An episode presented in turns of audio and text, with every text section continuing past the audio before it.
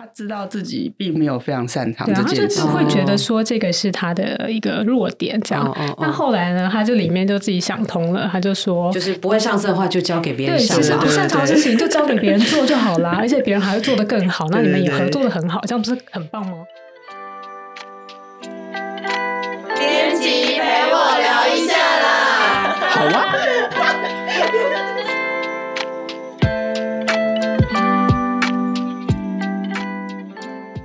呃，我们欢迎收听今天编辑陪我聊一下 Podcast。大家好，我是主持人 Spring。那我们这一集呢，要跟大家聊的是我非常喜欢的一位绘本的作家，叫做吉竹伸介。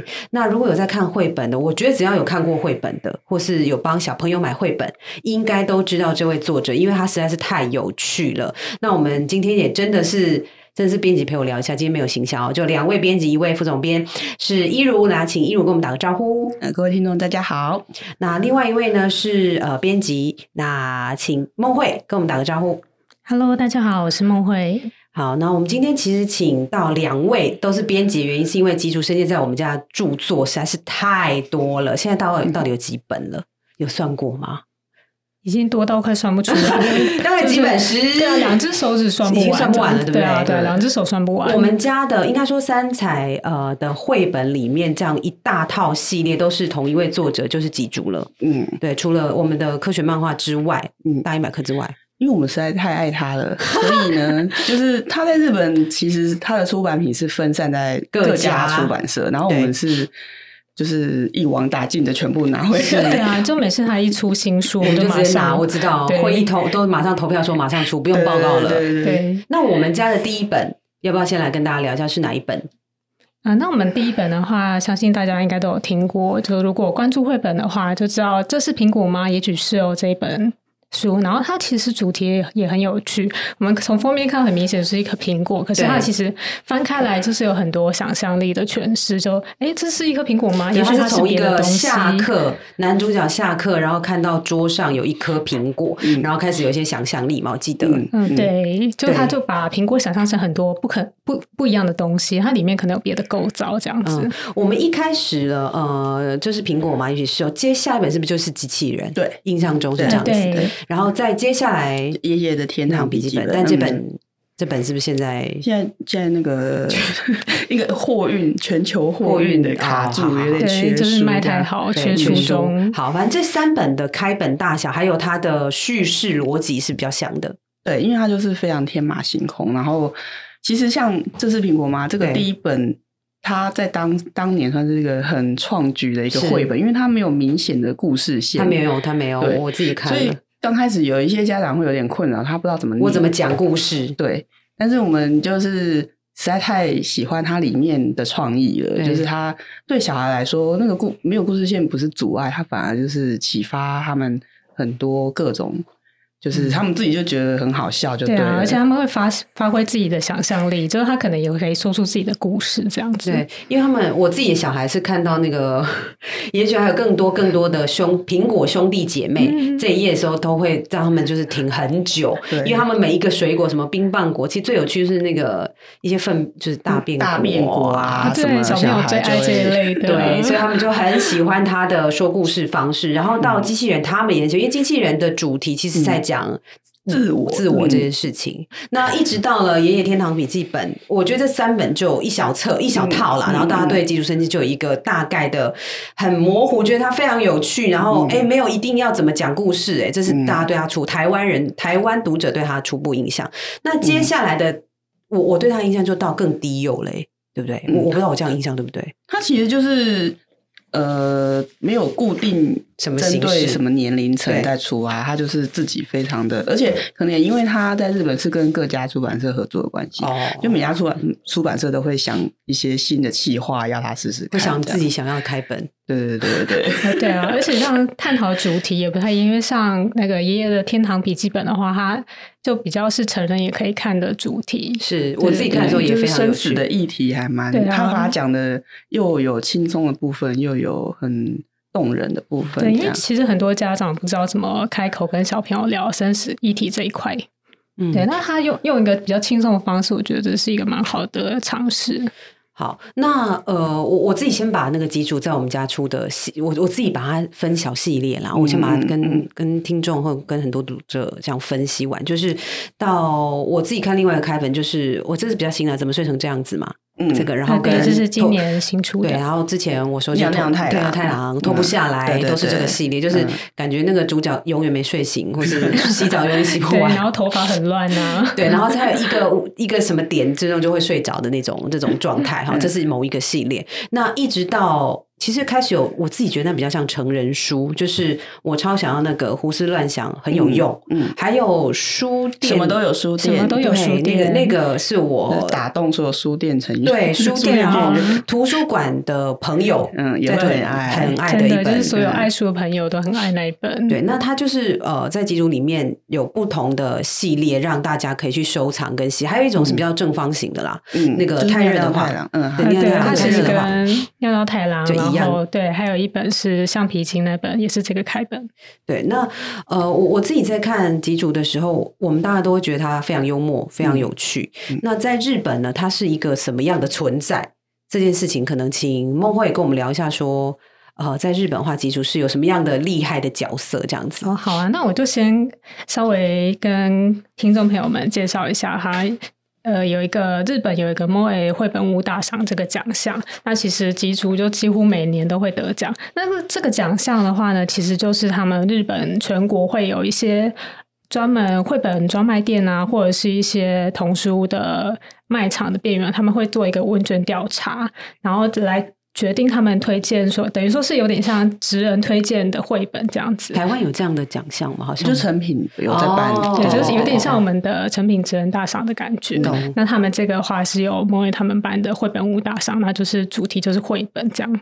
然后它其实像吉竹生界的话，它是几乎每年都得冠军，例如像二零一五年开始到二零一八年的第一第一名都是吉竹生界。就连续四年对，年，连续四四年都是他得第一名，就是叫其他的绘本画怎么画家办怎么办？怎么活？就是都被他抢走这样。嗯然后顺带一提，就是呃，刚公布的二零二零年的第一名也是技术生界，就是我们这本泰勒的华佗外套就好了这本书。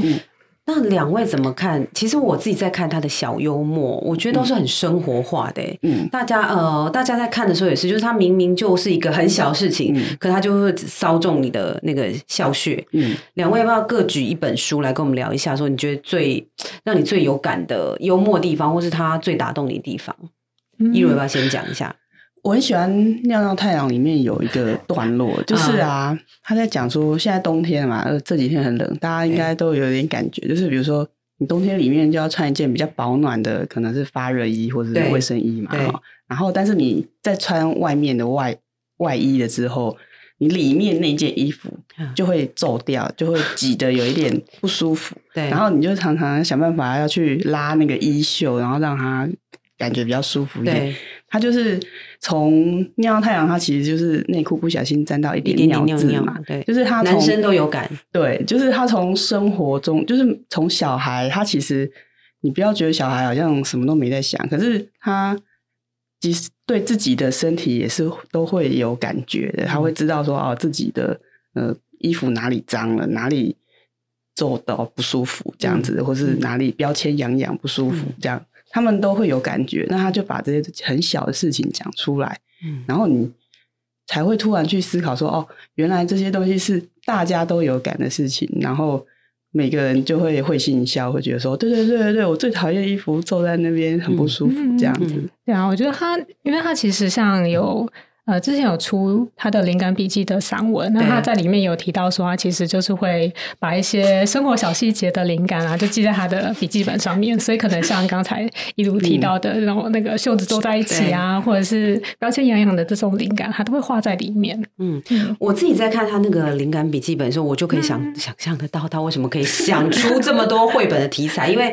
他其实包括他在那个厕所，因为他说他是男生，他会把厕所那个马桶盖要掀起来嘛，对对对，然后他就在想说，他到底要从哪里先？手才不会摸到脏脏的地地方，然后他连上完厕公厕对，他怎么把门把这样按下去，哪里才是？就那些很小很小细节，他都可以变成他绘本的题材。对，而且像之前疫情的时候，我就觉得他那段厕所那段都特别有感，因为想说到底是哪边病菌会比较少，没有 压门把的外侧还是内侧，而且他连那个吸管套，我觉得这个都对啊这很有趣很好笑。嗯他的那个吸管套怎么会？他就真的是随身带笔记本，然后随时在画对啊一些很小的东西。因为像我们这个中间散文这本灵感笔记的散文，它中间也会收录他随笔的一些插画，就可以看到他那个比较有点草稿的感觉。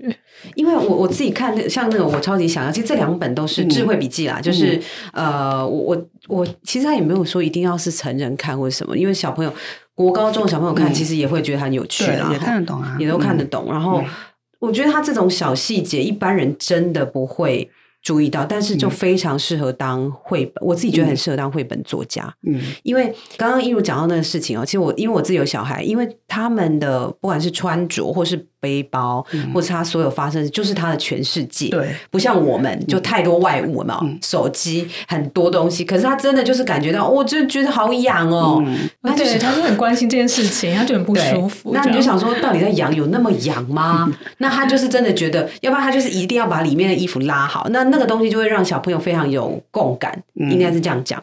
那今年度二零呃，因为在听这个的时候，应该是到二零二二。那我们来讲一下，二零二还没出新，二零二一基础在我们家出了快四本书，四本哪四本？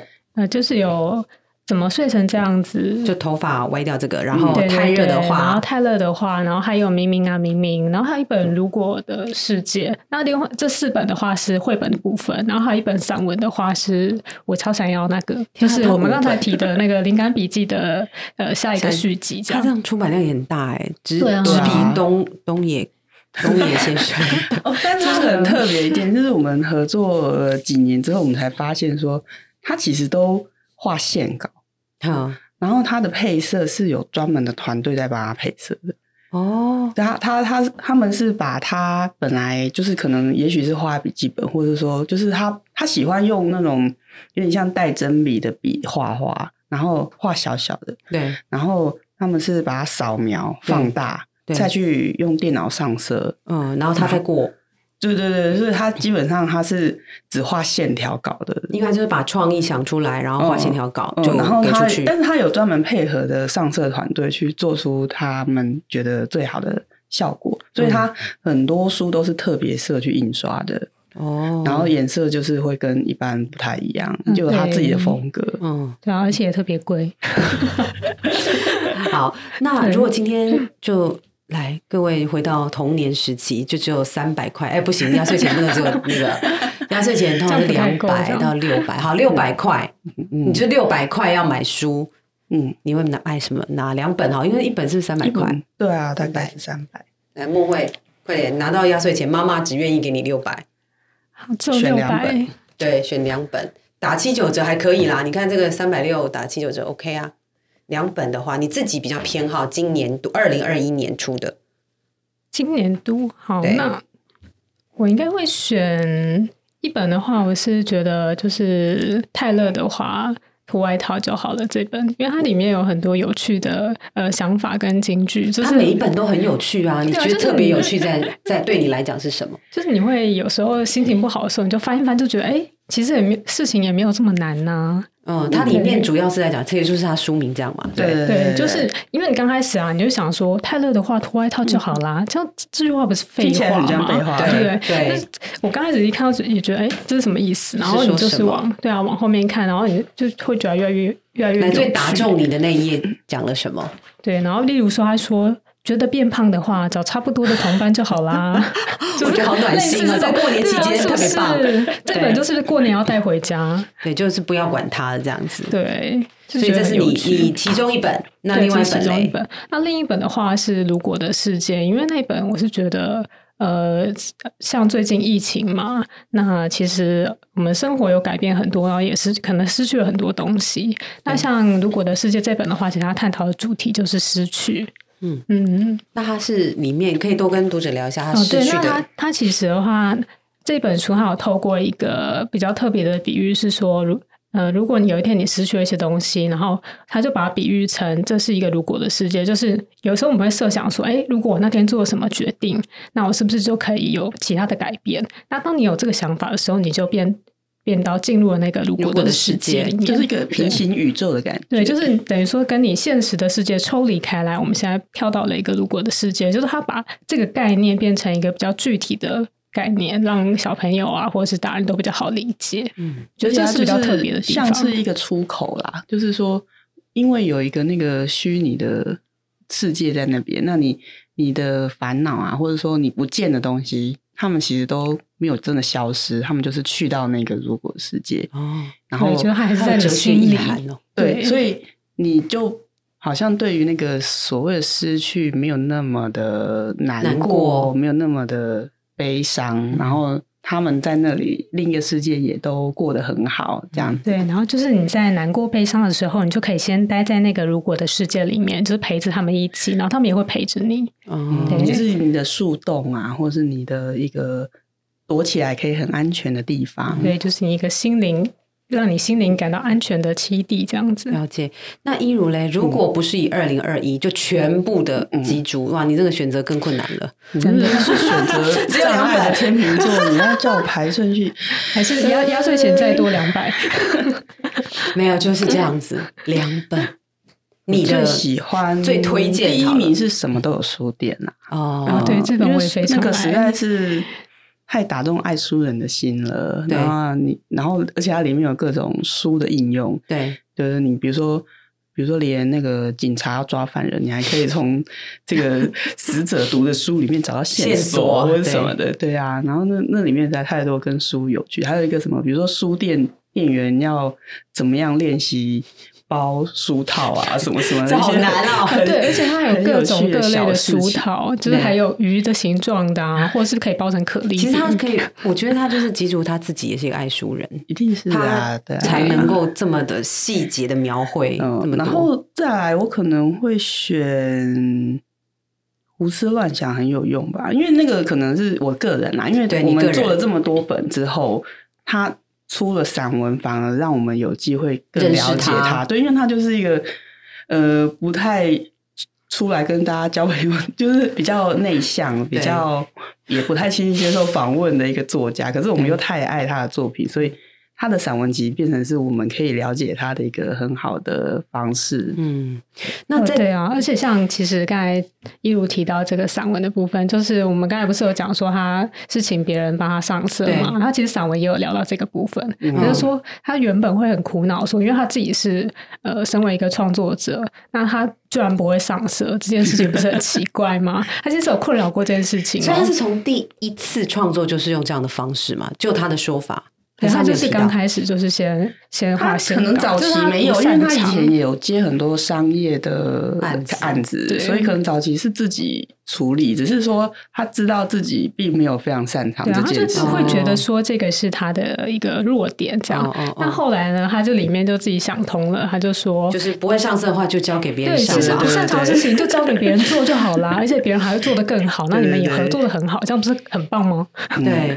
哦，所以他我我觉得这本我我大概可以理解一如怎么挑这两本了，因为其实就我们大人自己来看的话，会想，尤其是你又是呃出版社的同事，你会想要知道说它的产量怎么会这么丰富，然后在想这个作者绘本作者背后到底是用什么样方式思考，然后怎么样收集他的呃应该说灵感创对创作的灵感这样子。那呃我们在最终的时候想要最后最后节目最后想要问两位就是呃。如果今天你今天啊，如果是以两位来讲，看了他这么多笔记、灵感笔记，那有没有什么你们最近遇到小事情，觉得可以像基础时间一样把它写下来的？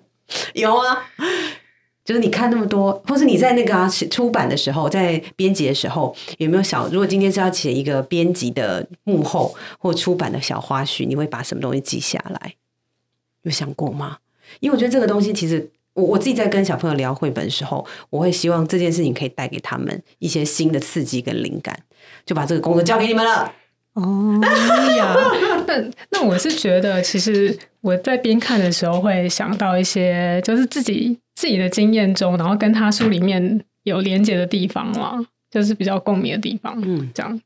有吗？蔡如哦，像他那个明明啊，明明啊，他那时候输出的时候，日本出版社有做一个行销活动，我觉得蛮有趣。他就是因为明明这本就是在讲，呃，有点像是比如说十年前的你跟现在你，然后你可能小时候是怎么样怎么样，然后长大后哦我想起是怎么来样怎么样了。，我们有跟读者有玩这个互动，对对对，然后他的那个对照就很像最近几年都很流行，那个很多很多人会拍找出他小时候，比如说亲子的合照，对，就是这样子，意味着妈妈，然后十年后再去拍一个一样的角度、一样的那个姿势的那个动作，然后嗯我觉得那个对照会让你去。去就是一方面那个画面对照很有趣，一方面是哦，你去看那个时间过流逝之后，到底对你人生产生什么改变，还蛮有趣的。嗯，我觉得如果喜欢呃，不管是喜欢绘本，或是喜欢这种创意灵感的搜寻，都可以来翻翻吉竹生界的绘本跟或是他的散文哦。那我们今天呢，呃，很高兴呃邀请梦慧跟一如来陪我们大家聊一下吉竹生界的所有作品。那我相信他的书，不管大人跟小孩都可以。非常的热爱，然后帮我们解决一些人生的大烦恼跟小烦恼。大大烦恼可能大致像生命、生死议题，那小烦恼的话就是像我太热的话就脱外套就好了，嗯这样子。那呃换个角度想，就可以让大家非常的呃疗愈跟轻松哦。那我们谢谢今天呃两位编辑的陪伴。那我们固定呢会在每周四找呃编辑来跟我们一起阅读一本书。那如果呢你们喜欢三彩这样的形式的话，也可以留言告诉我们你想要看哪一本书，或是想要听哪一位作者的。幕后小故事不是小八卦，小故事。那留言告诉我们。那今天推荐好书是很多吉竹生界的每一本书，所以只要上网搜寻吉竹生，应该就都是三彩出版的了。那希望大家有兴趣。那我们谢谢两位的陪伴，谢谢那拜拜，谢谢大家，拜拜